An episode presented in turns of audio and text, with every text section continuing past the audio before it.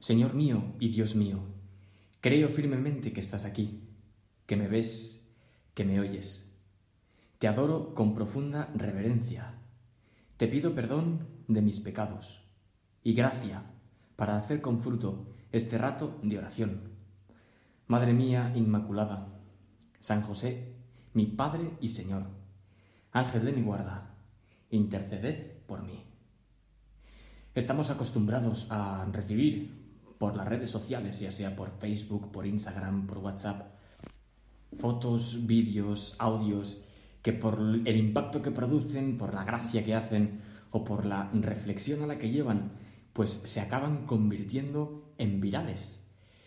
Y hace ya unas semanas por WhatsApp me llegó una foto que efectivamente también con el paso del tiempo se convirtió en viral. Se trata de la foto en la que aparece una niña pequeña, una niña que tendrá tres o cuatro años, que al ver una estatua de Jesús cayendo mientras carga con la cruz, fue corriendo para ayudarle.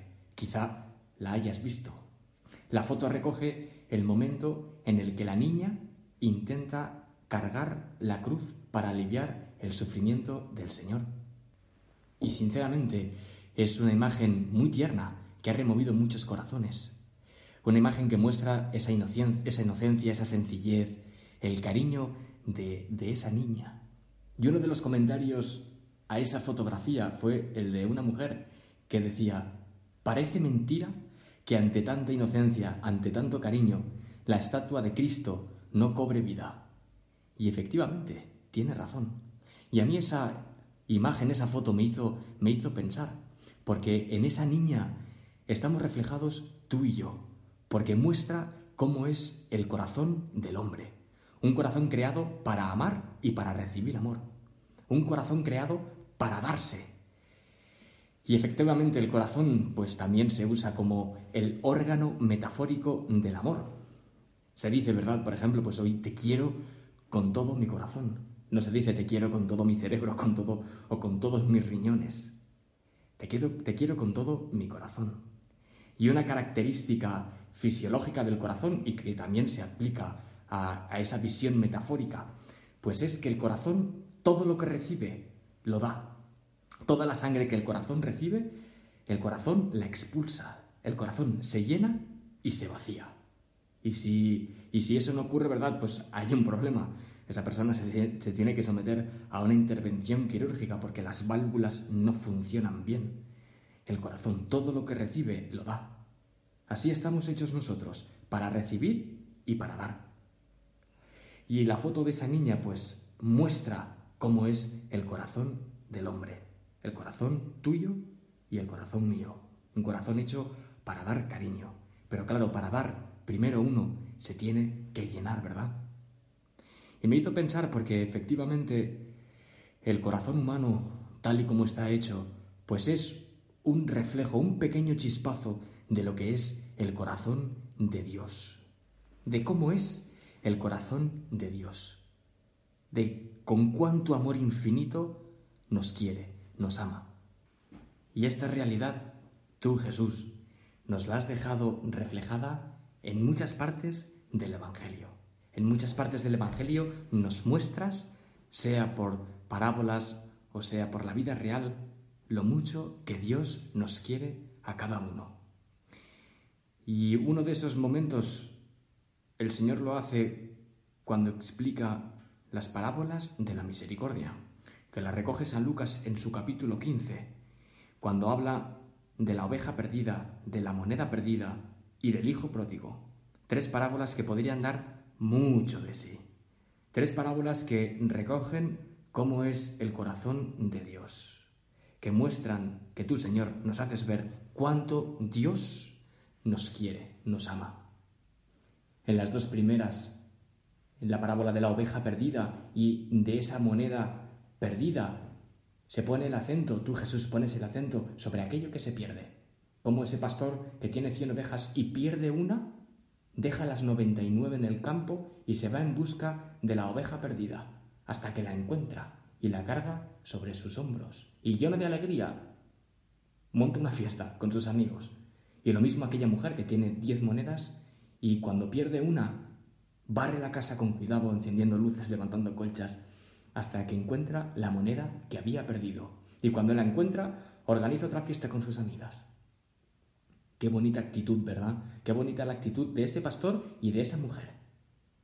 Y es lo mismo que hace Dios contigo y conmigo. Dios sale a buscarnos. Y podemos preguntarnos, bueno, ¿y tú? Tú, Dios mío, ¿tú por qué, por qué sales en mi busca?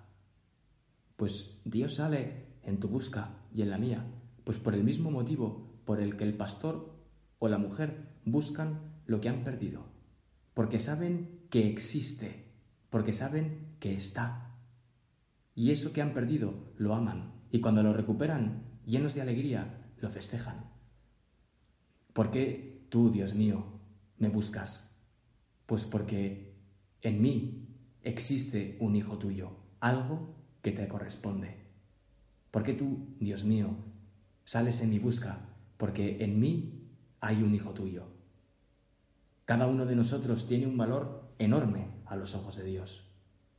Porque tú y yo llevamos su imagen impresa dentro de nosotros. Es decir, en el fondo, somos hijos de Dios. Y esta realidad me la hizo entender de nuevo una niña de tercero de infantil hace ya unos días. En el colegio en el que trabajo me encontré con un grupo de niñas de tercero de infantil a las que le pregunté, bueno, ¿y vosotras, vosotras hasta cuánto sabéis contar? Entonces varias empezaron a decir, bueno, pues yo hasta 15, yo hasta 20, yo hasta 30. Y una de ellas se me quedó mirando y me dijo, ¿tú sabes que Dios sabe contar solo hasta uno? Y yo le dije, no, hombre, no, Dios, Dios es Dios, Dios sabe contar hasta infinito. Y me dijo, no, no, Dios sabe contar solo hasta uno. Y le dije, bueno, ¿y, y por qué? Y me respondió la niña, pues porque cuando yo me pongo delante de Él, no existe nada más que yo. qué, qué gran lección de teología, ¿verdad? Y de cariño, de una niña de tercero de infantil, una niña que se sabe hija de Dios, una niña que se sabe muy amada por Dios. Y eso tú, Señor, también nos lo reflejas en esa última parábola que expones del Hijo Pródigo, donde pones el acento en el corazón misericordioso de Dios, en el Padre. La parábola efectivamente lleva el título del Hijo Pródigo, pero sobre todo nos hemos de fijar en esa parábola, en cómo actúa ese Padre, porque en el fondo tú, Jesús, nos quieres hacer ver que ese Padre es Dios. Como cuando ese hijo suyo pues malgasta toda la hacienda que el, que el Padre le da, toda esa herencia, y vuelve a casa, le trata como lo que es, como su hijo. Nos dice San Lucas cuando aún estaba lejos, le vio su padre y se compadeció, y corriendo a su encuentro se le echó al cuello y lo cubrió de besos. Comenzó a decir el hijo, Padre, he pecado contra el cielo y contra ti, ya no soy digno de ser llamado hijo tuyo. Pero el padre les dijo a sus siervos, Pronto, sacad el mejor traje y vestidle, ponedle un anillo en la mano y sandalias en los pies, traed el ternero cebado y matadlo, y vamos a celebrarlo con un banquete, porque este hijo mío estaba muerto y ha vuelto a la vida, estaba perdido y ha sido encontrado. Y se pusieron a celebrarlo. Qué maravilla, qué bueno es Dios, ¿verdad? Porque así hace Dios contigo y conmigo cada vez que volvemos a Él. ¿Qué hace Dios contigo y conmigo? Aparte de salir a buscarte, pues Dios te reviste con las insignias filiales, porque Dios, para Dios, tú vales por lo que eres. Tú eres su hija predilecta, tú eres su hijo predilecto. Dios te quiere no por las cosas que haces o dejas de hacer, sino por lo que eres. Eres su hijo, eres su hija. Y, Dios mío, ¿yo cómo puedo agradecer tanto cariño, tanto amor tuyo? Pues pensaba que en primer lugar podemos agradecérselo dejándonos amar por Él. No se trata tanto de hacer, sino dejarse hacer. Decirle en el fondo de tu corazón a Dios, que es tu Padre, Padre mío, aquí estoy, te abro mi corazón para que vuelques todo tu amor en mí y volveré a ti las veces que haga falta, porque me sé hijo tuyo, hija tuya, porque me sé infinitamente amado por ti, Dios mío, Padre mío.